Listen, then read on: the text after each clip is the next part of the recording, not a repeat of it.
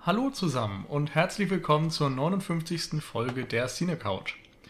Wir feiern demnächst Jubiläum, heute ist aber nochmal Pause quasi und eine ganz normale Folge angesagt und wir wollen mal wieder einen deutschen Film bequatschen, wie ihr wahrscheinlich schon an der Überschrift gemerkt habt, nämlich das Experiment von Oliver Hirschspiegel. Und dazu haben sich mit mir versammelt zur Aufnahme Michi. Hallo. Und Daniel. Einen wunderschönen guten Tag. Und, Stellt mich vor. Und, ja, und, wer und Nils. los, los, stell mich vor. Nils, Nils, Nils. Geht doch. Äh, ja, wir sind mal wieder ein wenig spät dran mit der Aufnahme.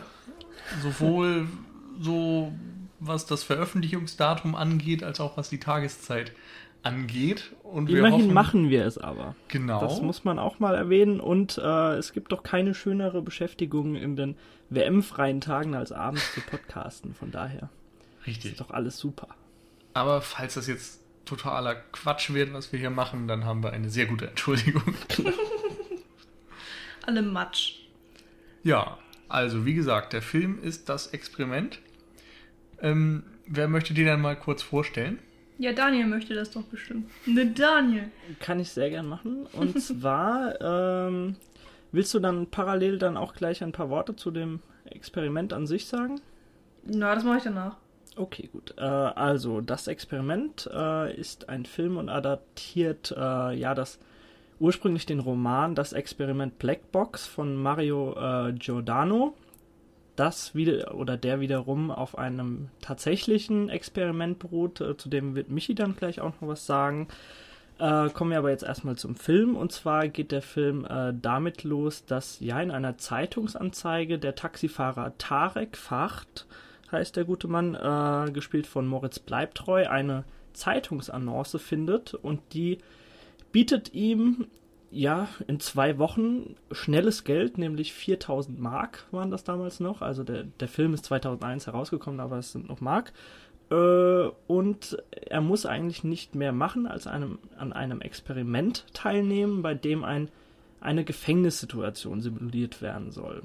Dabei werden dann die, die Teilnehmer teilweise in, ja, als Wärter eingesetzt oder eben als Gefangene. Und dort sollen dann ja in gewisser Weise psychologische Experimente, Spielereien herausgefunden äh, werden, die so natürlich niemals äh, ja dokumentiert werden können unter realen Bedingungen. Und das ist so das Grundsetting.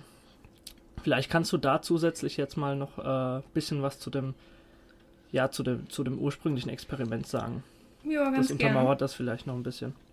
Also wie Daniel eben schon erwähnt hat, handelt es sich um ein ja wirklich stattgefundenes Experiment, nämlich das Stanford Prison Experiment, ähm, das 1971 ähm, ja, getestet wurde und äh, der, von der Stanford University. Und ähm, so die groben Züge sind sich extrem ähnlich. Also ähm, alles, was Daniel ungefähr schon so gesagt hatte. Aber der Verlauf des tatsächlichen Experiments unterscheidet sich dann doch sehr deutlich von dem Verlauf des Experiments, der uns im Film gezeigt wird.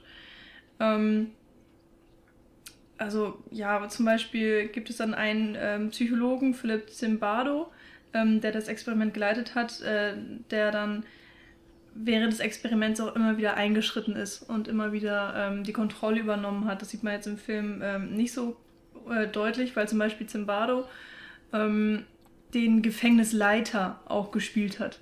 Also er hat sich selbst mit in das Experiment mit eingebracht. Ähm, weiter noch ganz wichtig ist, dass das tatsächliche Experiment schon nach sechs Tagen abgebrochen wurde. Also eigentlich sollte ja ähm, das Experiment zwei Wochen dauern und nach sechs Tagen ähm, ist die Situation dermaßen eskaliert, ähm, dass ähm, das Experiment ja nicht mehr zu tragen war und ähm, alle nach Hause geschickt wurden. Das ist im Film anders. Darauf werden wir sicherlich nachher auch nochmal eingehen. Mhm. Und ähm, ja, ansonsten sind es so Details, die anders sind, die wir dann vielleicht auch im Verlauf des Podcasts nochmal ähm, erläutern werden. Ansonsten kann man da ähm, über dieses Experiment sehr, sehr viel im Internet finden. Wer sich dafür interessiert, ähm, kann er nochmal recherchieren oder natürlich das Buch lesen, das von uns keiner kennt. Und man muss dazu sagen, dass das Buch dann auch wieder sich deutlich von diesem Stanford Prison Experiment unterscheidet. Also das ist ja Genau. der erste Schritt von der Realität zur Fiktion. Da wurde eben auch dieses Experiment so als Basis dafür genommen, weil es eben ja interessant ist und viele Möglichkeiten bietet, das weiter zu vertiefen. Genau. Aber ich glaube, der, wie war das? Irgendwer hatte sich doch von dem Film dann auch distanziert, oder? Ähm, also ich habe gelesen, dass äh, unter dem deutschen Film das Experiment stand, der Untertitel äh, beruht auf wahren Begebenheiten. Und ähm, der Zimbardo, den ich eben erwähnt hatte, der Psychologe der Stanford University, hat äh, per Gericht dagegen geklagt, dass das nicht unter dem Filmplakat stehen darf, weil es eben ähm, in gewissen Weisen so sehr von der wirklichen ähm, Handlung her sich unterscheidet. Genau. Genau. Also, dass das filmisch äh, zu sehr zugespitzt ist in Ja. gewisser Weise. Und er hatte sich, glaube ich, auch generell enttäuscht darüber gezeigt, dass ähm, ja versucht wurde, aus diesem Experiment, was ja eigentlich wissenschaftlich gemeint war und so weiter, dann einen Psychothriller zu machen. Genau. Aber gut, das ist dann sicherlich auch persönlicher Geschmack. Ist aber vielleicht auch ein ganz interessanter äh, Ansatz, dem wir äh, später mal nachgehen können, ob das äh, wirklich so nur der voyeuristische Blick dann ist, von der von dem Film ausgenutzt wird oder ob da Mhm. wirklich doch Kritik geäußert wird. Zumindest äh, wollte ich noch dazu sagen, dass, äh, dass dieser Mario Giordano, der das Buch dazu geschrieben hat, immerhin auch beim Drehbuch involviert war zu das Experiment. Das nur so am Rande nochmal. Hm. Ja, das finde ich auch ganz interessant. Ähm, noch kurz äh, was anderes und zwar finde ich, man kann bei diesem Film gerade äh, nur, also wenn wir uns wirklich die starken Szenen herausnehmen, macht es für mich nur Sinn, wenn wir in dieser Sache auch spoilern teilweise. Ich weiß nicht, wie ihr das seht. Also ich hätte es eigentlich gedacht, dass das Experiment sozusagen einer der deutschen Filme ist, die fast jeder gesehen hat. Und ich hoffe einfach mal, ähm, dass wir frei reden können, ohne dass jetzt jemand den Podcast nicht zu Ende hören möchte. Aber ich bin eigentlich auch deiner Meinung, dass wir dann sehr frei über den Film reden. Alles klar, super. Gut, dann, Dann machen wir das doch und, geben ihr da draußen seid damit auch gewarnt. Ja. Alles klar. Ähm, dann könnten wir vielleicht nochmal auf die Leute eingehen, die beteiligt waren. Also Regie geführt hatte, das habe ich schon eingangs erwähnt, Oliver Hirschbiegel. Der ist ja mittlerweile so der, na nicht der, aber einer der deutschen Hollywood-Exporte. Hat Ja. angefangen, wenn ich mir das hier so ansehe, mit Kommissar Rex und Tatort und solchen Geschichten im deutschen Fernsehen. Und äh, ja, das Experiment war dann scheinbar wirklich sein erster Kinofilm. Vorher einige TV-Filme, aber das war das erste große Ding dann quasi. Dann hat er Der Untergang gemacht, den wohl wirklich jeder kennt. Und in Hollywood dann zum Beispiel Invasion mit Nicole Kidman, glaube ich. Mhm, leider hat er Ja. den gemacht. Mensch, und Daniel Craig. Das war, glaube ich, deshalb auch der einzige große. Ja, aber also Gott sei Dank reden wir nicht über den Film, weil das, das beruht ja auf hier auf diesem Invasion of the Body Snatchers und Ja. ist äh, wirklich ganz, ganz schrecklich. okay. Deswegen reden wir lieber über das Experiment heute. Jo. Ähm, was ich noch sagen wollte, die Schauspielerriege. Wir haben bis jetzt nur Moritz Bleibtreu erwähnt, aber da sind extrem viele Leute, die man noch sonst aus dem deutschen Fernsehen und Kino kennt. Zum Beispiel spielen bei den Gefangenen noch ähm, Christian Berkel mit, Genau. Wotan Wilke Möhring. Äh, ja, wen kennt man da noch?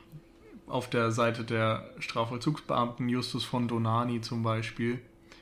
Äh, dann als Leiter des Experiments Edgar Selge, seine Assistentin, auch Doktorin, soweit ich das erinnere, Andrea Sawatzki. Mhm. Also schon so die Creme de la Creme des deutschen äh, Ja, also- Fernsehprominenz-Gedöns. genau, und dann noch zwei lustige Gastauftritte, nämlich Heiner Lauterbach als irgendeine Stimme und, Ja, die hört man übers Handy. und Fatih Akin auch als Taxifahrerstimme tatsächlich. Ja, habe ich beides Auch nicht schön. erkannt. Aber das sind irgendwie so, so nette Sachen, wenn man dann mal so ein bisschen sich über den Film ähm, informiert und dann sieht man so, ach Mensch, was für unsinnige Sachen da stattgefunden haben. Das ist irgendwie ganz cool. Ähm, wie viel Geld hat der eigentlich gekostet? Das würde mich jetzt persönlich nochmal interessieren. Ähm, da müssen Steht wir da doch nicht. mal nachschauen. Ähm, Hat er einfach gar nichts gekostet. Also ich glaube, ich würde jetzt einfach mal raten, er kann nicht sehr viel gekostet haben. Nee, auf keinen Fall. also ich weiß zumindest, dass er durch etwaige Stellen wieder gefördert wurde in Deutschland. Ja. Aber wo bewegen wir uns da bei 2 Millionen oder so? Möglich. Das ist eine sehr gute Frage, aber ich glaube, da begeben wir uns auf sehr dünnes Eis, Ja. wenn wir das nicht Das wissen. auf aber jeden Fall. Rumrätseln. Also ich schätze mal, es ist im einstelligen Millionenbereich, aber Mhm. im sehr niedrigen. Sagen wir mal so viel wie eine Tatortfolge vielleicht. Ja, vielleicht. Also das, ähm, ich, ich äh, wollte darauf kurz nochmal eingehen, weil ich finde, anhand der Schauspieler merkt man es nicht, dass der Film wenig Geld hatte, aber Mhm. teilweise eben an dem Aussehen. Also es gibt zum Beispiel ähm, eine Nachtszene mit dieser dummen Freundin von Moritz Bleibtreu. Ich habe gerade ihren Namen nicht parat, Doro oder so hieß sie im Film. Ähm, und äh, die Nachtszene ist wirklich so grausam. Also das sieht, das sieht so komisch merkwürdig aus. Und da war irgendwie so ein komischer Filter draufgelegt und ihr Gesicht war erhellt, damit man es überhaupt erkennen kann. Und ja, das, boah, das ist mir so stark negativ aufgefallen. Aber ähm, dann wiederum ist es mir auch egal, weil ich ja denke, okay, Mann, der ist von 2001 und der hatte jetzt wahrscheinlich nicht so viel Geld. Jetzt haben wir leider immer noch nicht den Beweis. Aber ähm, ja, also das, das finde ich halt eigentlich ganz nett, dass man, dass ich mir gedacht habe, okay, der hat nicht so viel Geld, aber trotzdem hängt bei dem Film sehr viel Herzblut hinter und äh, die Schauspielerbesetzung ist einfach schon toll gemacht. Und es Ja. tut dem Film auf, äh, auf jeden Fall keinen Abbruch. Ich finde das auch fast ein bisschen unfair dem Film gegenüber. Also ich stimme schon zu, dass da so ein paar Sachen drin sind, die nicht so gut aussehen. Aber im Rahmen der Möglichkeiten wurde halt wirklich viel versucht. Also gerade wenn man so die Kameraarbeit ansonsten sich ansieht, klar, das sieht nicht immer teuer aus, aber da sind schon viele Tricks und Schwenks und Fahrten und so weiter, die man sonst aus Hollywood-Produktionen Genau. kennt, wo man Al- eben schon sieht, dass die Leute versucht haben, sich dieser Ästhetik zu bedienen. Also mir fallen beispielsweise so einzelne Flashbacks ein, die äh, ja dann mit diesem Love Interest, den du schon erwähnt hast, zu tun haben und die sind dann auch in diesen ja in den Plot oder in so in so Traumsequenzen integriert, dass äh, ja dass die Örtlichkeiten gewisserweise so ineinander verschwimmen und dann so Kameraschwenks kommen und das eine im anderen Raum ist und äh, also da, da haben sie sich schon ausprobiert. Ich muss auch sagen, das sieht nicht ganz, ganz toll aus, aber immerhin sind schon filmische Spielereien drin, die äh, mir eigentlich positiv aufgefallen sind. Ja. Also allein der Film Beginn zum Beispiel zeigt, glaube ich, auch diese Straße bei Nacht, ähm, wo Moritz Bleibtreu dann aus dem Taxi aussteigt und in seine Wohnung geht oder so und dann fährt dann, äh, gibt es eine Kranfahrt in sein Zimmer, in seine Wohnung rein und solche Geschichten und dann läuft er später, als er dann diesen Zeitungsartikel gefunden hat, ja zu seinem ehemaligen Zeitungschef oder so und will dem die Story verkaufen. Ähm, ähm, plant nämlich sich da einzuschleusen in diesem Experiment, um dann journalistisch drüber zu berichten. Und äh, während er da durchs Gebäude läuft, meine ich, fährt da eben eine Steadicam vor ihm und zeigt ihm die ganze Zeit und dieses ganze dynamische Büroleben und so, das erinnert total an irgendwelche amerikanischen Filme, Mhm, finde genau. ich. Hm, okay, da muss ich nur kurz einhaken.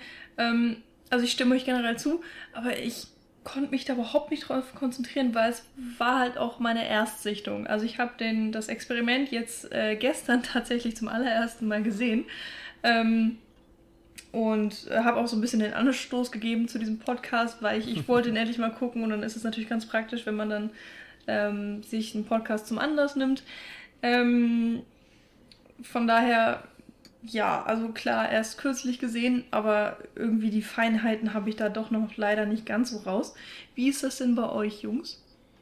Also mit Wann der wir den als Sichtung? letztes gesehen haben. Also Oder- ich habe Ja. äh, das ist ganz lustig. Also ich, ich glaube Nils, sowohl du als auch ich, haben ihn gestern nochmal gesehen, ne? Mhm, genau. Ja. Immerhin, also immerhin äh, animieren wir uns selbst mit unserem Podcast den Film zu gucken. haben wir schon ein paar Leute zumindest erreicht, wenn, auch wenn es wir selbst sind. ähm, aber meine Erstsichtung liegt tatsächlich auch jetzt schon, ich glaube, über sechs Jahre her. Also, Also- also auch in einem Alter, also da war ich äh, 16, wo du den dann vielleicht unter anderen Gegebenheiten wahrnimmst, wenn du den ja, wenn, wenn gesagt wird, ah, hier deutscher Psychothriller, so ganz, ganz krass mit, äh, mit Gefängnisszenen und so Mhm. weiter. Also das, das waren damals andere Umstände und Ja. kannst du heute natürlich ganz, ganz anders deuten und anderen Zeichen einfach analysieren als damals. Und deswegen war es jetzt auch nochmal wichtig, dass ich mir gestern nochmal zu Gemüte geführt habe. Ja, bei mir war das so ähnlich. Also ich habe den, glaube ich, sogar noch früher gesehen. Also, da weiß ich nicht, so Du Schlingel, 12 oder so, so zusammen mit meiner Mutter tatsächlich. weil der da dann irgendwie gerade im Fernsehen kam. Und dann habe ich den nochmal, schätzungsweise so mit 16 gesehen, weil ich mich daran erinnert habe, dass ich den gut fand und wahrscheinlich Mhm. der wieder im Fernsehen lief oder so. Und ich weiß noch, dass ich damals wirklich sehr beeindruckt war davon, weil ich fand, dass der sehr unter die Haut geht und eben Hm. ja, ganz schön fies ist, so mit dem, was er einem zeigt und wie dieses Experiment außer Kontrolle gerät und so weiter. Und gestern eben dann nach etlichen Jahren und mit äh, einigem Filmwissen mehr habe ich den dann nochmal geschaut. Und man merkt auf jeden Fall, dass da die Erfahrungen schon sich sehr unterscheiden. Mhm, das auf jeden Fall. Ähm, Michi, du hast jetzt schon ein, zwei Dinge angesprochen, die dir nicht gefallen haben. Mhm. Da würde ich doch gleich mal weitermachen, bevor wir vielleicht zu den ganz, ganz großen Stärken des Films kommen. Und zwar muss ich sagen, dass ich den Beginn ungewollt komisch aus heutiger Zeit empfunden habe. Also, ich weiß jetzt nicht, ob ihr genau wisst, was ich meine, aber da waren teilweise so Synthi-Einlagen und so ganz, ganz schnelle Schritte, die fast so ausgesehen als, äh, haben, als, ja, wäre das so ein Haste-Movie, so, so ein Gefängnis- Einbrechfilm, so aufgezogen wie in Amerika. Das, das kam mir ganz, ganz suspekt vor, muss ich sagen. Was, was genau meinst du denn? Also wenn die ähm, Probanden dann alle anfangen, sich in ihre das Rollen beispielsweise zu oder legen, wie er auch wie er auch zu Beginn durch diese durch diese äh, Büroräume geht und so weiter da ist so eine so eine so eine treibende Musik mit so Synthi Einlagen Mhm. drunter so ganz schnelle Schnitte so ja das, ich fand das irgendwie seltsam also irgendwie unpassend Das ist aber auch, glaube ich, wirklich, weil der jetzt so ein bisschen aus der Zeit gefallen ja der ist schon der Also, Zeit, das ist schon Ich der weiß Zeit nicht, hat einer von euch zuletzt mal Lola Rent geguckt oder so? das ist auch schon ein Jahr her glaube ich Das ist nämlich auch so ein Film, der, ja, ja. wenn du da siehst, was die anhaben mit ihren Hochwasserhosen und den bunten Klamotten und dann kommt da irgendwie so ein Techno-Scheiß dazu und du denkst dir, das ist doch nicht euer Ernst. Also, das ist schon so ein bisschen wie wenn man so ein, äh, weiß ich nicht, Miami Vice guckt oder so Ja, genau, und sich denkt, genau. das, das haben die damals tatsächlich ernst gemeint, das kann doch nicht sein. Insofern ist das natürlich schon was, was einen rausreißen kann, aber ja. Aber vielleicht hat es auch einen gewissen Charme. Ja, das Ja, ist eben das schwierig, das zu kritisieren, denn damals war das, glaube ich, echt auf der Höhe der Zeit. Aber äh, der, Film macht auch direkt weiter für mich äh, mit Skurrilitäten. Und zwar äh, wird da so, so ein pseudo-deutscher Q eingeführt mit, mit dieser Spezialbrille mit integrierter Kamera, die er ihm zur Verfügung stellt. Also das ist so skurril. Also man kann dabei vielleicht nochmal äh, zusätzlich erwähnen, dass Tarek Facht, also Moritz Bleibtreu, undercover für eine Zeitung in gewisser Weise. Mhm. Gehört ja auch so, sogar seinen Vater, wenn ich mich nicht irre.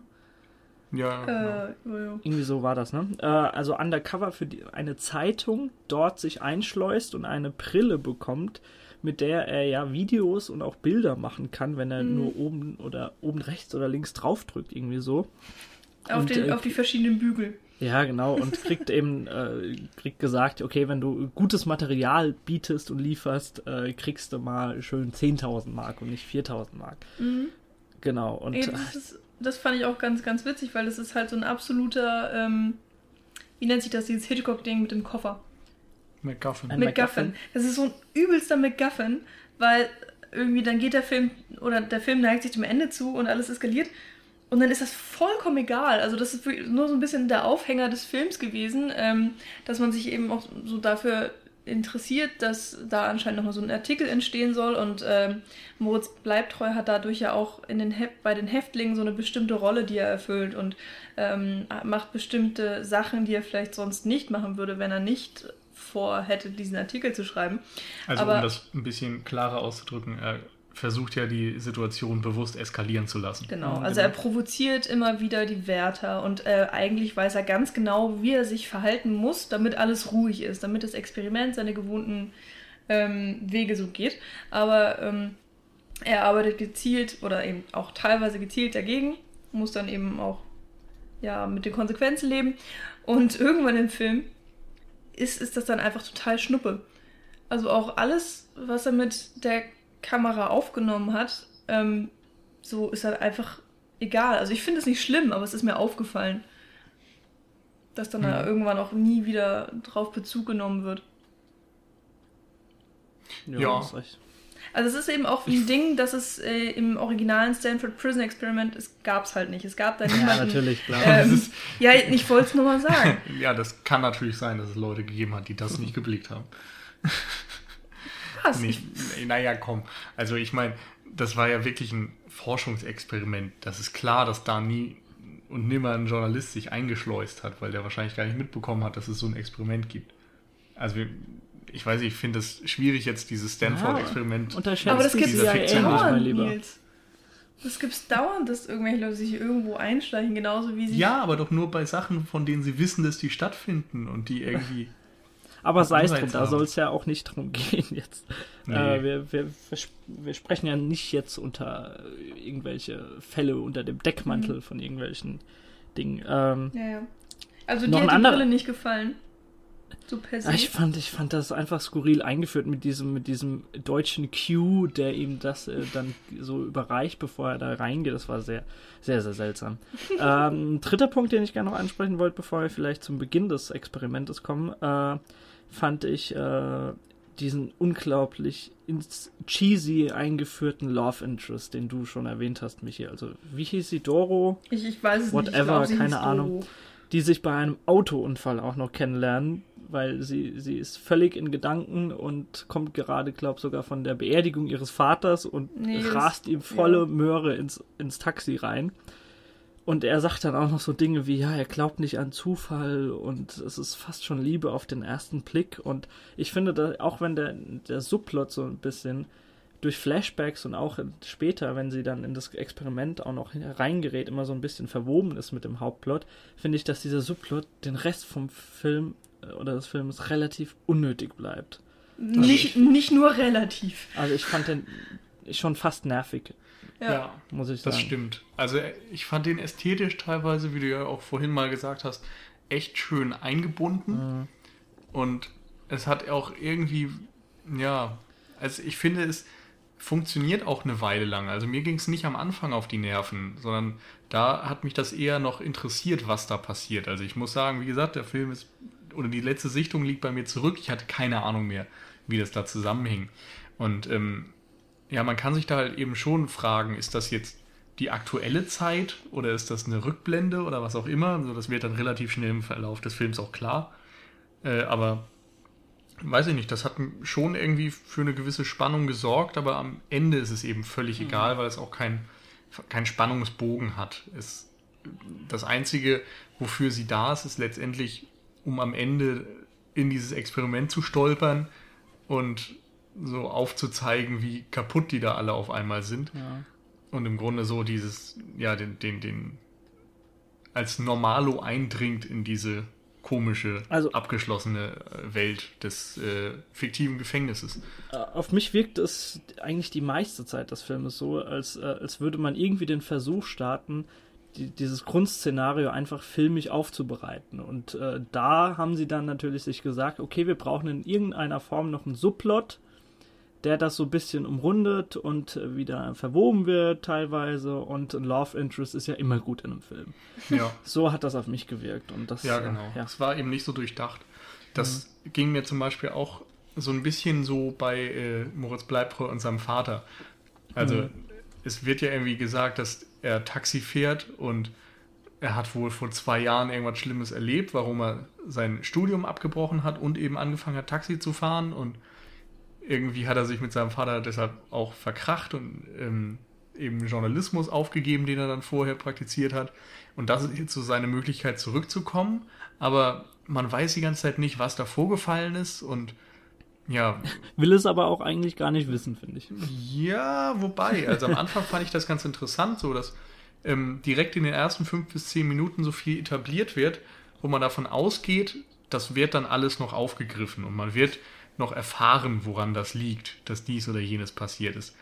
Und das ist einfach nicht der Fall. Also es wird dann einfach so links liegen gelassen und das spricht dann nicht so für schlaues Schreiben. Ja, also es weist definitiv auf Schwächen vom Drehbuch hin und äh, das ist natürlich auch so ein, ein Faktum, was, was, der, was den Film in gewisser Weise schon ein bisschen herunterzieht. Aber wenn wir jetzt vielleicht auf den, den Beginn des Experimentes zu sprechen kommen, können wir vielleicht mal so zu den Stärken des Filmes kommen, wenn ihr einverstanden seid damit. Ja. Gut, ähm, dann geschieht es ja zu Beginn, dass, wie wir schon gesagt haben, die Leute eingeteilt werden in die Teams. Äh, wisst ihr zufällig gerade nochmal, wie viel das jeweils sind? So acht Ja. gegen Also es sind Acht und acht, zwölf. acht Wärter und zwölf Okay. Gefäng Also Gefangene. 20 Leute und äh, sie werden dann in Teams eingeteilt und äh, du hast schon so einen kleinen Vorgeschmack, wie die Charaktere vielleicht ticken. Sie kommen dann da rein und sehen ihre, ihre Klamotten als Wärter und feiern das total und sagen, oh geil, endlich können wir das ein bisschen ausleben. Und ja, äh, du merkst einfach, dass zu Beginn so, so ein spielerisches Verhalten auf beiden Seiten, auf, wirklich auf beiden Seiten vorwiegt und mehr so die, die Spannung überwiegt auf das, was jetzt kommt im Experiment. Aber sie, sie gehen sehr, ja, sehr, ja, wie soll man das sagen, sehr spielerisch an die Sache heran und Ja, äh, teilweise ja sogar auch euphorisch. Also wenn Genau. man dann ähm, die erste Situation hat, die ähm, Gefangenen haben ihre Leibchen angezogen, jeder hat seine Nummern bekommen und dann werden die Regeln verlesen von den Wärtern und sie sind zum ersten Mal auch in diesem ähm, gebauten Gefängnis, was ja irgendwie nichts anderes ist als, weiß nicht, so aus einem Container mit Plastikwänden. Ähm, und irgendwie haben alle halt mega gute Laune und keiner mhm. kann es wirklich ernst nehmen. Also keiner kann sich wirklich in die Situation reinfühlen, dass das jetzt gerade ein, ähm, ein Gefängnis wirklich darstellen soll. Und alle verhalten sich so, ähm, als würden sie gleich im Raum nebenan Karten spielen. genau. Das, äh, Also das ist ja, ähm, soll jetzt nichts Schlechtes sein, das hört sich vielleicht bei mir ein bisschen komisch gerade an, aber das ist halt extrem interessant, weil man das dann, wenn man das mit dem Ende vergleicht, ähm, ja, ein, ein sehr krasser Unterschied ist und die ähm, Entwicklung eben äh, das Interessante eben auch in diesem Film ist. Ja, äh, also es beginn, beginnt eben auch äh, mit, so, mit so Dingen und Zwangsmaßnahmen, auf die sie einfach vorbereitet sind. Also sie wurden davor wirklich vorbereitet und gebrieft, was jetzt kommen wird. Sie wussten, dass sie äh, reale Situationen durchleben sollen, in, also in Anführungszeichen, und dann sich eben einfach komplett entblößen müssen und geduscht werden und dann diesen Kittel bekommen und dann ihre Namen ersetzt bekommen durch Zahlen, also so eine gewisse Entindividualisierung, will ich es mal nennen, durchgeführt wird. Und das sind alles einfach so Dinge, auf die sie vorbereitet waren und die dann einfach selbstverständlich sind. Und äh, ja, im Weiteren, vielleicht kann man auch was zum dramaturgischen Aufbau äh, sagen, nämlich das Ganze wird dann so als, ja, ich, ich habe es so als Tagebuch empfunden. Also es wird so ein bisschen als Tagebuch gestaltet mit immer wieder eingestreuten Interviewschnipseln aller Beteiligter. Also es wird Tag um Tag um Tag gezeigt und dann immer wieder einzelne Interviewteile, wie, wie Wärter sowie äh, auch die Gefangene zu irgendwelchen Dingen befragt werden oder auch ja zu Beginn, als sie einfach interviewt werden, welche, was, was sie von der Person, vom Charakter her sind, warum sie hier teilnehmen wollen und das wird immer wieder eingestreut. Hm. Ja, ich habe das Tagebuchartige jetzt eher gesehen anhand dieser ganzen Texttafeln, die oft eingeblendet Mhm. werden, Genau. die ja einfach so die Chronologie ein bisschen untermalen. Das andere war für mich einfach so der psychologische Background. Ich weiß nicht, ob ich das jetzt unbedingt Tagebuch nennen würde. Aber mein Gott, ist auch egal. Also es geht halt einfach darum, dass die Leute ein bisschen mehr Tiefe kriegen, dass man versucht, Ja. ja, die, die Motive und Beweggründe jedes Einzelnen ein bisschen mehr herauszustellen. Und was ich dann noch äh, abseits davon ganz interessant finde, ist, dass du auch erstmal mit diesen ganzen Gefängnisfilm-Klischees und Standardsituationen konfrontiert Mhm. wirst. Also man kennt das ja, wir haben ja zum Beispiel dieses Seminar Gefängnisfilm belegt und es gibt ganz viele Situationen, die eigentlich sich durch alle Gefängnisfilme ziehen oder zumindest den Großteil. Da gibt es zum Beispiel Essensszenen, da gibt es äh, die Ankunft des Neuen im Gefängnis, was in diesem Fall ein bisschen variiert wird, weil ja alle gleichzeitig ankommen.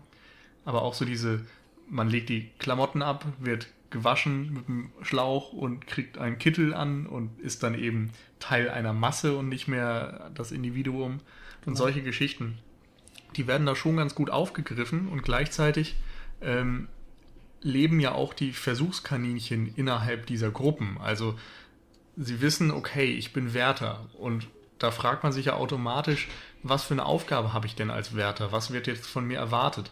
Und die meisten greifen dabei eben auch so an ihre Erfahrungen, äh, auf ihre Erfahrungen zurück, die sie eben aus fiktionalen Werken wie Filmen oder so gefunden haben.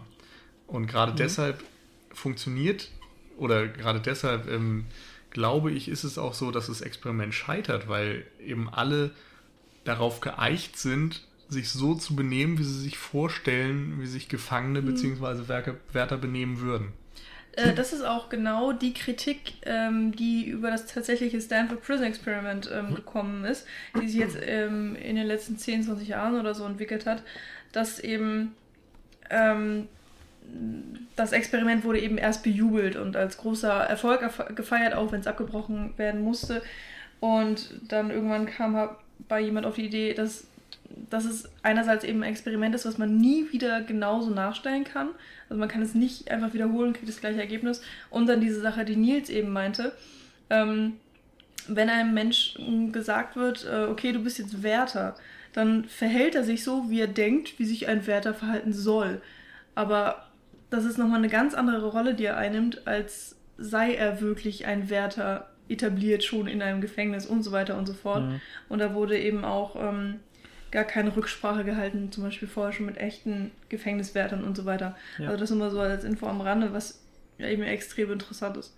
Ähm, was vielleicht noch ganz, ganz wichtig ist zu erwähnen, was wir jetzt auch noch nicht gesagt haben, ist, dass sie ganz zu Beginn des Experimentes gesagt bekommen, also vor allem die Wärter, dass sie jede Situation lösen dürfen, wie sie möchten. Sie müssen aber auf körperliche Gewalt verzichten. Ja. Wobei lustigerweise nur Gewalt gesagt wird und ich mir dann schon gedacht habe, okay, irgendwie, ja, was ist jetzt mit, mit äh, psychischer Gewalt? Ja, genau. Also, das, das ähm, ist auch das, ein Punkt, wo wir vielleicht gleich sehr, ähm, diskutieren können. Sehr verwirrend, weil zum Beispiel, mhm. wenn dann ähm, Andrea Sawatzki, ähm, zum Beispiel ist ja eine der, ähm, äh, wie nennt sich das? Professorinnen, keine Ahnung. Ja, Projektleiter. Ja, Projektleiterin. Ähm, sie redet immer nur von körperlicher Gewalt oder wenn, wenn was gemaßregelt wird, wenn sie zum Beispiel sagt, dass die Wärter zu weit gegangen sind, dann bezieht sie sich immer nur auf körperliche Gewalt, wenn dann jemand geschlagen wurde und der, ähm, der Schauspieler Justus von Unani, der eben einen Berus, glaube ich heißt er, mhm, ähm, ja. spielt einen Gefängniswärter, Berus und äh, der dann irgendwann schon ziemlich massiv äh, auch mit körperlicher Gewalt reagiert, äh, wird immer nur gemaßregelt, wenn es auch wirklich um körperliche Gewalt geht. Ich finde aber nicht, dass es verwirrend ist. Mich wundert das ehrlich gesagt, dass du das so ansprichst. Denn das ist für mich eigentlich eines der Hauptthemen dieses Films. Hm. Was ist Gewalt und wo beginnt sie genau. und so weiter. Das ist ja bewusst dir nicht so zack, zack, zack vorgekaut worden, dass du weißt, okay, das ist also Gewalt und das ist keine, sondern das heißt, du darfst keine Gewalt nutzen. Und dann fangen sie an, Gewalt auszuüben auf die eine oder andere Art. Und dann müssen sich eben auf einmal erstmal die Projektleiter darüber klar werden, was sie denn als Gewalt definieren und was sie davon halten. Und da tun sich eben auch dann Abgründe auf und da sind sehr unterschiedliche Positionen. Und als Zuschauer kannst du dir eben auch ein eigenes Bild machen was für dich Gewalt ist, wo sie beginnt und vor allem auch, genau. was du jetzt schlimmer findest. Also findest du es jetzt schlimmer, wenn, weiß ich nicht, Moritz Bleibtreu gezwungen wird, mit seinem Kittel das Klo zu putzen oder wenn jemand verprügelt wird oder wenn jemand gezwungen wird, nachts nackt im Gang zu stehen, anstatt schlafen zu dürfen. Und da sind so viele Sachen dabei, die man da irgendwie ja hinterfragen kann und über die man sich eine eigene Meinung bilden kann, das finde ich ist schon ein starker Punkt bei dem Film. Ähm, vielleicht, kann man ja zu, genau zu dem Punkt, den du jetzt erwähnt hast, äh, den, den, ersten Konflikt mal in die Runde werfen, nämlich äh, geht es dann darum, dass, äh, dass die Wärter dann äh, Moritz Bleibtreu oder auch Häftling Nummer 77 in irgendeiner Weise maßregeln möchten und äh, dann auch ja letztendlich sich ent dazu entscheiden, die, die Betten aus den Gefängniszellen zu entfernen und äh, gehen da dann ja sehr rüde, muss man sagen, mit, mit Feuerlöchern vor und mhm. klauen dann diese Betten daraus. Und, äh, mhm. äh, und äh, sagen dann aber auch in, in der endgültigen Besprechung mit dem Projektleiter, ja, es war doch kein, wir haben doch gar keine körperliche Gewalt angewendet. Und mit dieser Aussage tut sich, wie ihr auch jetzt äh, eben schon äh, gesagt habt, für mich so eine ganz klare Stärke des Filmes herv hervor, nämlich das Experiment bietet ein ganzes Potpourri wirklich an moralischen Grundsatzdiskussionen. Also auf welcher Ebene spielt sich überhaupt diese Gewalt ab? Und natürlich wird von den Projektleitern selbst ein sehr schmaler Grat vorgegeben, weil sie selbst ja sagen, Bestrafungen sollen auf jeden Fall durchgezogen werden, wenn falsches Verhalten vorliegt. Und äh, das, ja, diese Bestrafungen vollziehen sie natürlich vor ihrem Erkenntnishorizont, den wir ja schon aufgetan haben. Also was mhm. sie eben kennen und was sie sich vorstellen, wie so ein Wärter handeln muss und soll. Mhm. Aber ähm, bevor die Szene kommt, die du gerade beschrieben hast, ähm, wird noch was anderes benutzt zur Bestrafung der Häftlinge. Also äh, das ist wieder so, dass ähm, Häftling Nummer 77 macht irgendwas, was er nicht machen soll, bricht eine Regel und äh, zur Strafe muss er dann Liegestütze machen. Und das war tatsächlich auch im Stanford Prison Experiment so, dass die Wärter ziemlich schnell dazu übergegangen sind, ähm, Liegestütze als Bestrafung einzusetzen. Ähm, in welcher Massivität oder Art und Weise weiß ich jetzt nicht genau. Aber das wird dann eben im Film auch sehr gut übernommen. Und die Szene, die du beschrieben hast mit den Feuerlöschern und den Betten, hat tatsächlich im Stanford Prison Experiment auch genauso stattgefunden. Also das war einer ähm, der ersten großen Ausschreitungen, wo sich die ähm, Professoren dann auch sehr uneinig waren, mhm. ähm, wie man damit umgehen sollte. Also mh, Mm, so wenn man das generalisieren möchte ähm, und Moritz Bleibtreus Rolle ähm, mal so ein bisschen außen vor lässt, ist die, äh, keine Ahnung, also die ersten vier, fünf Tage, die im Film gezeigt werden, sind schon, schon sehr nah an dem Experiment dran, was auch wirklich äh, stattgefunden hat. Also das kann man auch so ein bisschen nachlesen. Und danach diese ganze Eskalation, die stattfindet, ähm, die ich jetzt auch ganz gern eigentlich mal mehr ins Gespräch bringen würde die ist dann wirklich dazu gedichtet. Man hat sich wahrscheinlich einfach die Frage gestellt, okay, was wäre passiert, ähm, wenn das Experiment weitergeführt werden würde, geführt hätte? Oh Gott, ich kann glaube, kein Deutsch mehr. Glaube ich ehrlich gesagt gar nicht. Denn ähm, der Film, das Experiment, zeigt, glaube ich, auch nur eine Zeitspanne von sechs, sieben Tagen. Ja, sechs Tage sind es. Also, das ist das Ding, der Hä? übernimmt das schon ziemlich genau vom okay. Stanford Experiment der macht das nur einfach viel, viel, viel extremer und dramatischer. Und ich glaube nicht, dass da irgendwie sich jemand gedacht hat, wie das wohl hätte verlaufen können, sondern es ist einfach ja, eine Anpassung an eine fiktionale Geschichte. Also ich glaube, die haben sich eher gedacht, dass es eben nicht ausreicht, wenn die die ganze Zeit nur mit Liegestützen bestraft werden, mhm. sondern dass da was Härteres kommen muss, dass da ein größerer Schockmoment kommen muss, der den Zuschauer dann auch packt und dass sie es dementsprechend versucht haben, ein bisschen extremer zu machen. Okay. Also zum Hintergrund nochmal, im Stanford Prison Experiment ist zum Beispiel auch niemand gestorben. Ähm, das ist hier im Film schon der Fall. Also wir haben, glaube ich, zwei Leute, die mhm. äh, sterben. Einmal stirbt einer der Häftling, Häftlinge, ähm, ich glaube Schütte heißt er. Ähm, als Teil seiner Bestrafung wird er an den Stuhl gekettet und in den Flur gestellt und ich glaube, er verblutet. Ich bin mir nicht ganz sicher. Es wird nicht gesagt, wie er stirbt. Aber auf jeden das, Fall. Der hat doch einfach einen mega krassen Schlag. Ja, einen Knüppel auf den Kopf bekommen. Und Kopf. ich glaube aber auch, dass er, also er blutet auf jeden Fall eine sehr, sehr lange Zeit und kann aber natürlich auch sein, dass er an irgendeiner äh, ja, unterbrechenden Gehirnfunktion oder sonst Irgendwie was. sowas. Also er wird auf jeden Fall nicht behandelt und stirbt genau. auch deswegen und ähm, Also auf jeden Fall wird gesagt, dass zwei Leute am Ende ähm, geht, oder das gegen zwei Leute ermittelt wird wegen Totschlag. Insofern genau. hat es schon definitiv damit zu tun, das ist eine Folge von diesem Schlag. Ja, und ähm, dann ist es so, dass es, ähm, es gibt einen der Wärter, der ganz nett ist, der, der keine Gewalt anwenden möchte und dann immer zurückscheut und ähm, der wird dann später noch selbst zu einem Häftling, weil die anderen Wärter ihn erwischen, wie er Moritz Bleibtreu helfen möchte. Und ähm, in der Szene, wenn dann alle aus dem Gefängnis fliehen, bringt er aus Panik ein, ich glaube Elvis oder so heißt er, bringt er diesen einen Elvis-Wärter dann um. Ja, diesen Imitator. Genau. Ja, genau. weil er dann einfach ausflippt und denkt, er ist noch hinter ihm her, obwohl die Situation eigentlich schon fast ähm, bereinigt ist. Aber eben Mhm. auch nur fast. Ja, da beginnt eben die Paranoia. Genau, und ansonsten sind noch weitere, ähm, teils schwer oder leicht verletzt. Da weiß ich ehrlich gesagt jetzt nicht, wie das im Original war, aber das ist ja auch nicht so unbedingt wichtig. Aber man merkt halt schon, ähm, dass der Film immer gewalttätiger wird. Also es gibt eine gewisse Gewaltkurve oder Gewaltspirale. Ge- irgendwie so. vielleicht. Auf jeden Fall Mhm. wird es immer extremer und das Extremste, womit es eben enden kann, ist wirklich eigentlich ein Mord. Ähm, da, ich würde gerne noch was fragen. Und zwar hattet ihr das Gefühl, dass, äh, dass die Gruppen von vornherein so von ihren charakterlichen Zügen schon so angepasst wurden, dass das Ganze eskaliert? Hattet ihr das auch das Gefühl wie ich? Nee.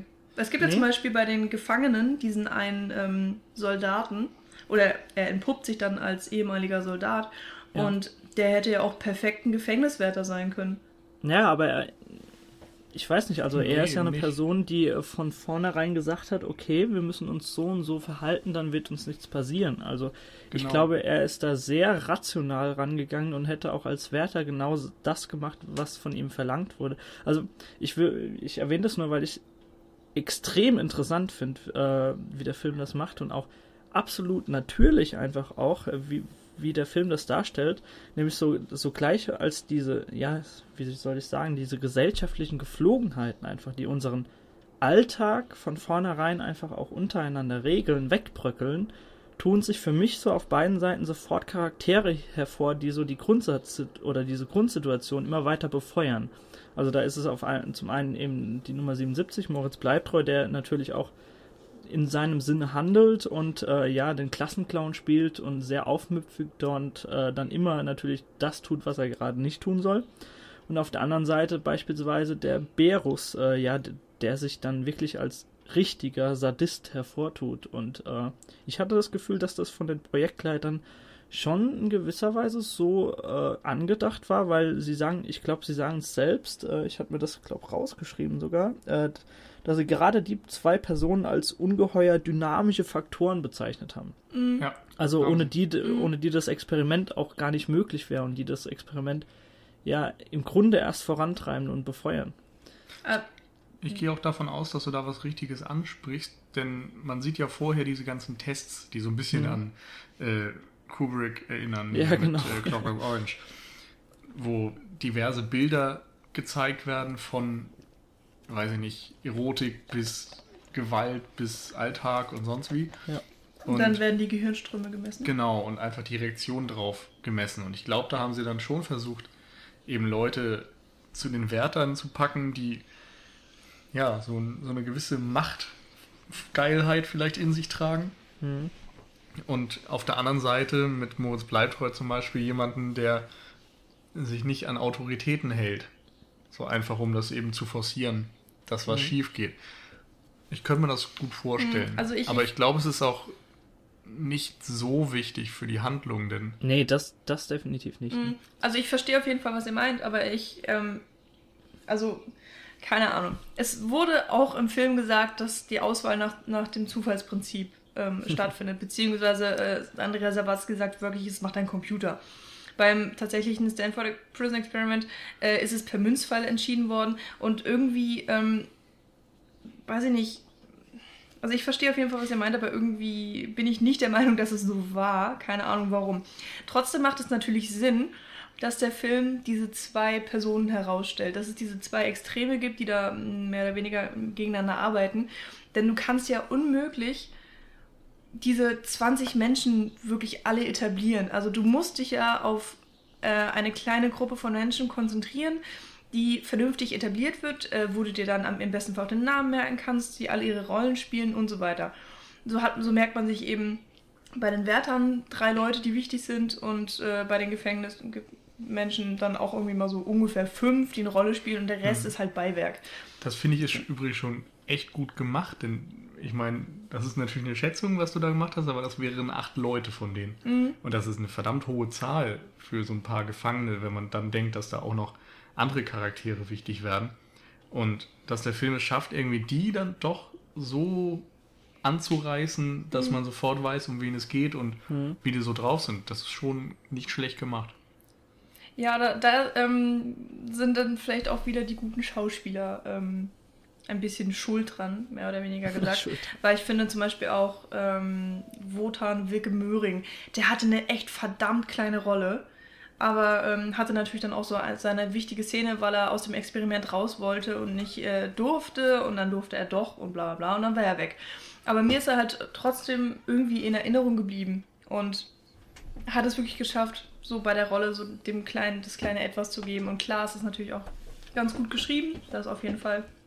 Aber die Schauspieler machen da meiner Meinung nach doch echt nochmal eine Menge aus. Also jetzt zum Beispiel auch bei dem Schütte, da fand ich Ja. den Schauspieler wirklich richtig gut. Und ähm, der Soldat, den fand ich auch extrem interessant gemacht. Christian Berkel. Genau, danke. Christian Berkel und so weiter und so fort. Also da hat der Film auf jeden Fall so seine Qualitäten. Ja. Mhm. Ansonsten, also mir ging es so, dass ich fand, es wurde gegen Ende dann doch zu viel. Ich weiß noch, dass ich das bei meiner Erstsichtung so total beeindruckend fand und dass es mich da irgendwie mitgerissen hat, weil es eben brutaler wurde und völlig eskaliert ist. Diesmal habe ich das irgendwie doch als sehr erzwungen empfunden, weil es gibt ja dann doch immer Figuren, die so die, die rationale Gegenstimme spielen, die sagen, hey Leute, lass uns doch einfach wieder beruhigen und zusammenarbeiten und dann kriegen wir die 4000 Mark und als dann Justus von Donani anfängt, also Berus, zu sagen, hey, das ist alles nur ein Test und wenn sie sagen, wir sollen keine Gewalt anwenden, dann ist das nur ein Test und eigentlich sollen wir es doch tun und so, da gibt es auch Gegenstimmen und trotzdem setzt er sich letztendlich durch und das sind eben Mhm. doch so Faktoren, wo ich denke, hey, das ist mir irgendwie nicht ausgefeilt genug, das kann ich nicht hundertprozentig Ja. nachvollziehen. Ja, also da bin ich äh, 100% auf deiner Seite. Mir kam der Umschwung auch viel zu schnell.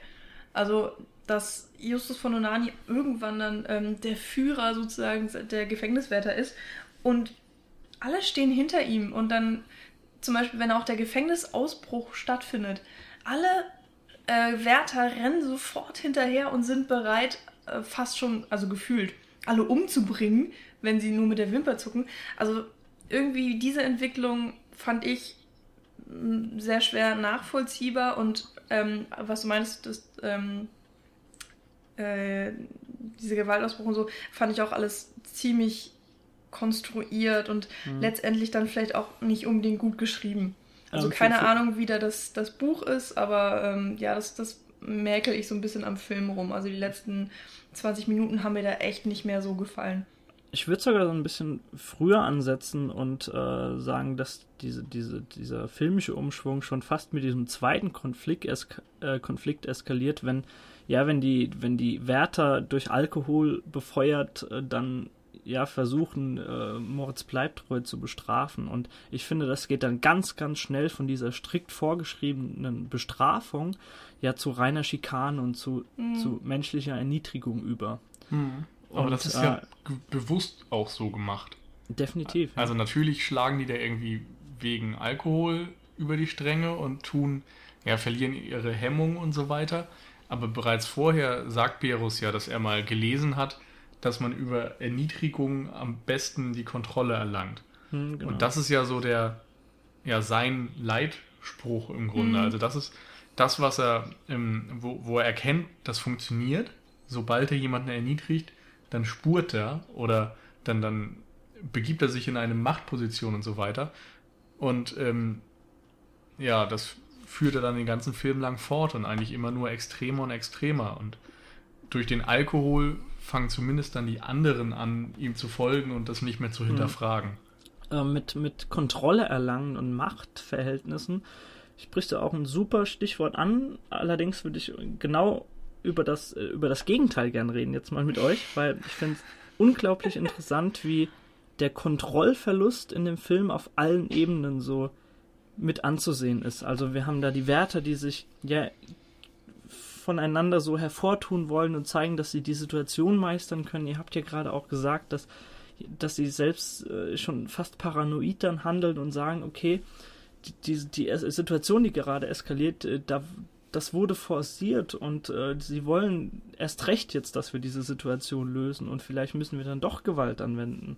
Dass das auf dieser Ebene eskaliert. Dann die Gefangenen, die ja immer weiter schon fast demoralisiert werden, wenn diese Blackbox auch noch dazukommt und ja dieser psychische Druck, der einfach auch auf sie ausgelöst wird. Also da muss ja erstmal gar keine eingesperrt werden drin, sondern dieser bloße Blick darauf, dass äh, potenzielle Gefahr da ist, dass man ja vielleicht eine ganze Nacht in so einem engen, dunklen Kämmerchen verbringen muss, dass das schon reicht. Und die auch gegen, gegeneinander einfach aufgehetzt werden. Also sie distanzieren sich ja dann auch in vielen Szenen dann von Moritz Bleibtreu, weil sie einfach Angst haben, ja in, in der Masse einfach maßgeregelt zu werden, weil es wird ja dann auch angedroht, dass sobald sich Nummer 77 falsch äh, verhält, muss die ganze Gruppe ranklotzen und irgendwas machen.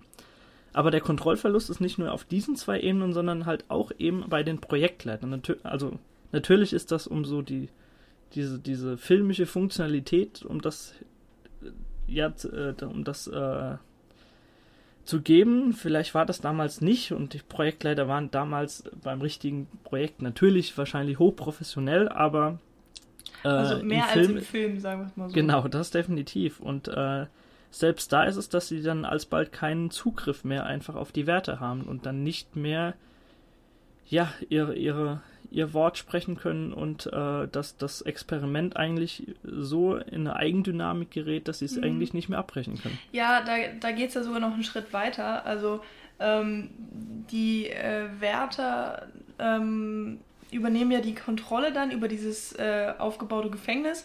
Und es gibt einen Projektleiter, der sozusagen immer die Videobänder überwacht und so weiter. Der mhm, wird genau. dann ähm, überwältigt und ich, ich weiß nicht genau, was mit dem passiert. Er ist dann weg. Keine Ahnung. Er ist weg, genau. Häftling genau. einfach. Oh, der ist Häftling den, Ja, den sieht man auch nachher so. noch deutlich, als Andrea Sawatzki dann die Kameras ansieht guckt sie rauf und sieht den, wie er dann auf dem Klebeband ah, vom Mund hat und so weiter. Das, das ist mir gar nicht aufgefallen. Ich, dann habe ich sein Gesicht einfach nicht wiedererkannt. Okay. Genau, mit Andrea Sawatzki geht es dann auch nochmal einen dicken, fetten Schritt weiter, weil äh, sie dann auch mit in die Riege der Gefangenen äh, übernommen mhm. wird und ähm, dann dieser, diese Elvis-Figur tatsächlich noch einen Vergewaltigungsversuch startet, der äh, letztendlich nicht funktioniert, aber da gibt es dann wirklich gar keine Trennung mehr zwischen Respektspersonen und, und äh, Autoritätspersonen und ja, ja eben da kommt Versuchspersonen. Da kommt dann auch fast wieder so dieses Animalische durch, dass mhm, genau. ähm, eben dieser Alltag, den sie da dann ein paar Tage lang erlebt haben, dass der sich so enorm auswirkt, dass irgendwie alles, was man so an zivilisierter Gesellschaft und so weiter in sich hat, dass es einmal komplett ausgedrängt wird. Und man hat nur noch seinen Blick für äh, das neue Rechtssystem und das ist, wir sind die Wärter, wir haben die Macht. Und es ist fast so ein bisschen wie bei Die Welle oder so, dass man sich so ja, über die anderen stellt und so in der Gemeinschaft irgendwie so mhm. ja, eine, eine Macht etabliert und so mhm. weiter. Und das sind schon interessante Sachen. Vor allem, wenn man da noch bedenkt, dass es eben ähm, gerade mit Andrea Sawatzki die Frau ist, die auf einmal nicht mehr akzeptiert wird wenn man dann immer noch Edgar Selge so die Machtposition zuschreibt und sagt, ja, wenn der kommt und sagt, wir sollen aufhören, dann hören wir auf. Mhm.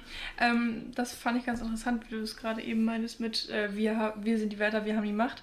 Ich habe es ein bisschen anders interpretiert. Ich habe das so gesehen, dass ähm, die Wärter dann irgendwie ausgeschritten sind und, und gemacht haben, was sie wollten.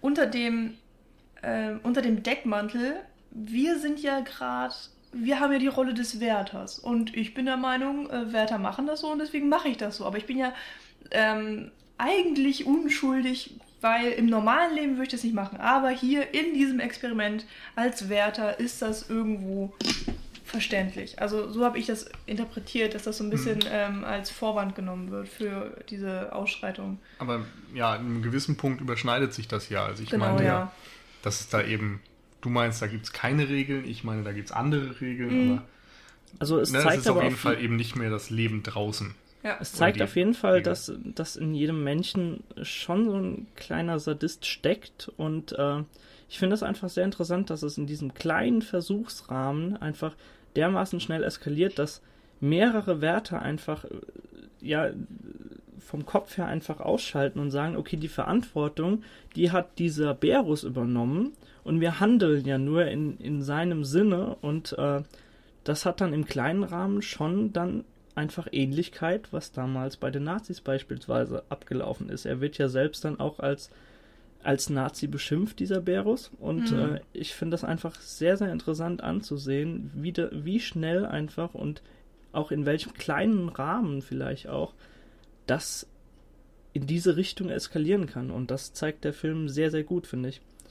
Ähm, ich würde gerne noch eine ne Kritik von außerhalb äußern, nämlich die Kritik selbst hat von dem Film ja gesagt, dass äh, oder kritisiert vielmehr, dass der Film am Ende doch eigentlich genau das zeigt, was er zu kritisieren versucht, nämlich einfach dieses, dieses Verhältnis gutes Opfer, böser Peiniger.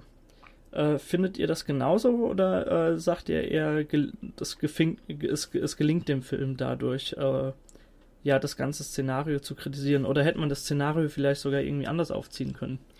Also, ich finde, der Film funktioniert, wenn man darin bestimmte Dinge sieht. In dem Fall, wenn man sagt, der Film möchte zeigen, wie eine Situation eskaliert, in der die Machtverhältnisse klar zugeteilt sind, das ohne mhm. wirklichen Grund.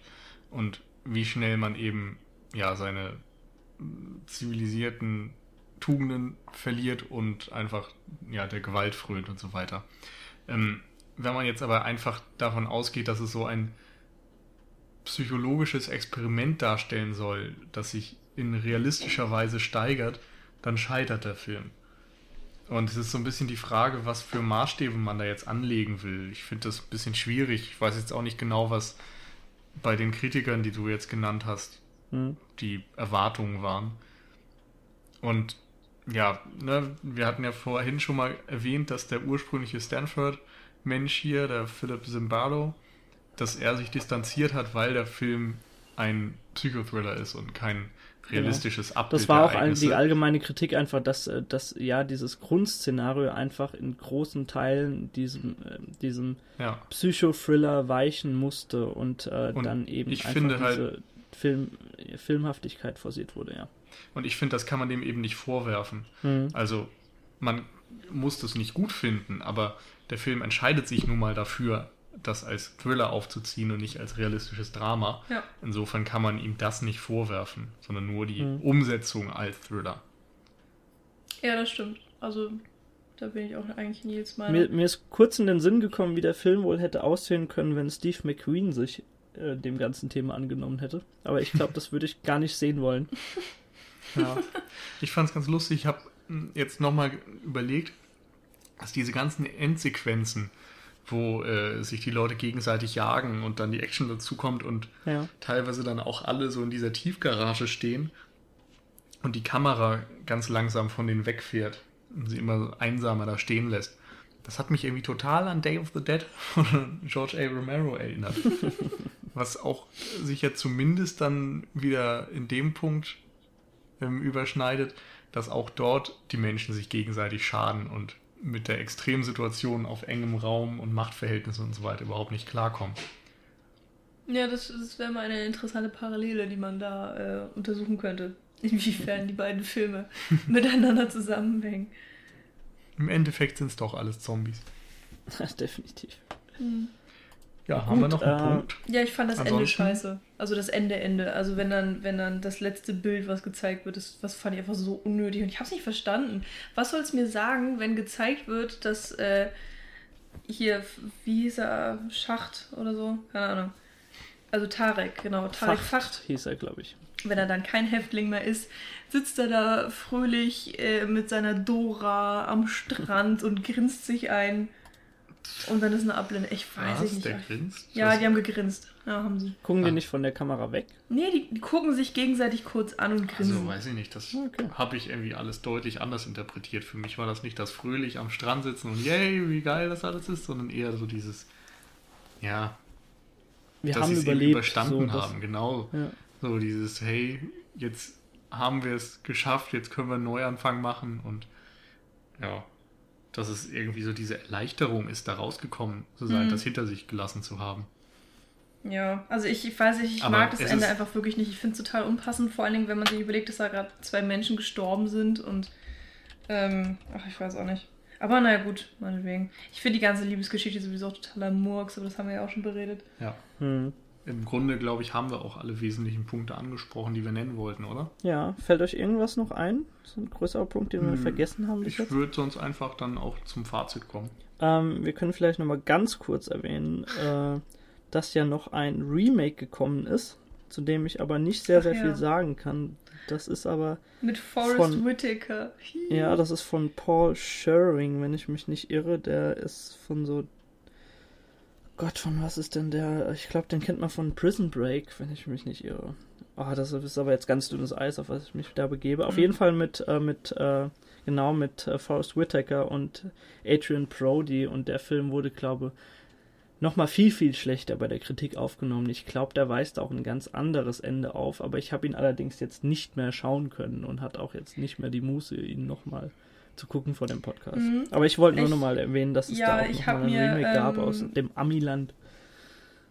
Hm, Ich habe mir tatsächlich äh, gestern bei Wikipedia die Inhaltszusammenfassung äh, von dem Mhm. amerikanischen Remake durchgelesen. Und Und es ist, das? das ist nochmal so viel schlimmer als das Deutsche. Also dann hat er zum Beispiel noch irgendwer Diabetes und dann wird ihm sein Insulin verwehrt aus irgendwelchen Gründen.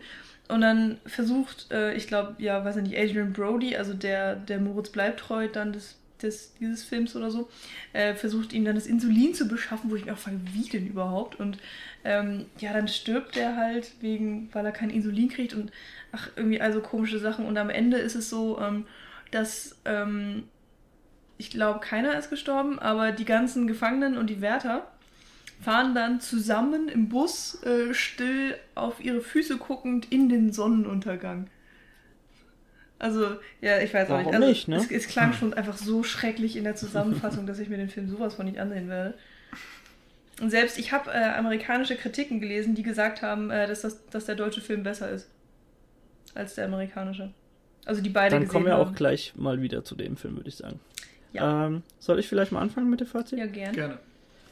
Äh, kurz und knackig einfach äh, möchte ich gern sagen, dass, dass der Film auf ganz, ganz tolle Weise zeigt, dass wir Deutschen auch Genre-Kino können Yay! und das auch in Deutschland funktionieren kann.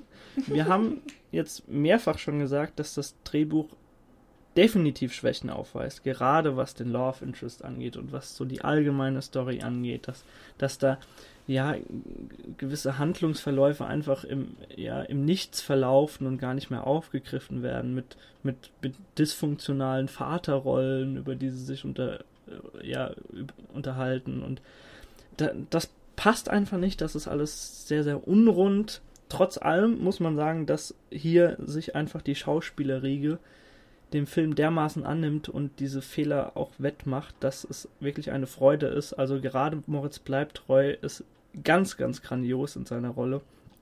Ähm, ja, so als, als äh, aufmüpfiger Klassenclown, aber dann vor allem auch eben, wenn, äh, wenn er menschlich gebrochen ist und das bringt er ganz, ganz toll herüber und äh, ja, mit seinen Panikattacken, das ist einfach, er nimmt einen wirklich äh, so ein für sich und äh, macht den Film zu was ganz Besonderem und äh, ich finde, der Film hat ein, hat ein gewisses Anrecht einfach, äh, er, er zeigt nicht, also er hat nicht nur diesen voyeuristischen Blick und hat es ausgeschlachtet, das Thema als, als deutscher Psychothriller und äh, das Ganze forciert, sondern für mich funktioniert der Film einfach, er zeigt diese Schrecken und äh, ich finde, das funktioniert einfach ganz, ganz toll und äh, ist einfach sehr beruhigend mal zu sehen, dass wir auch deutsche Genrekost fabrizieren können und die mal nicht aus Amerika kommt und dann ist der deutsche Film auch noch viel, viel besser als das Ami-Remake.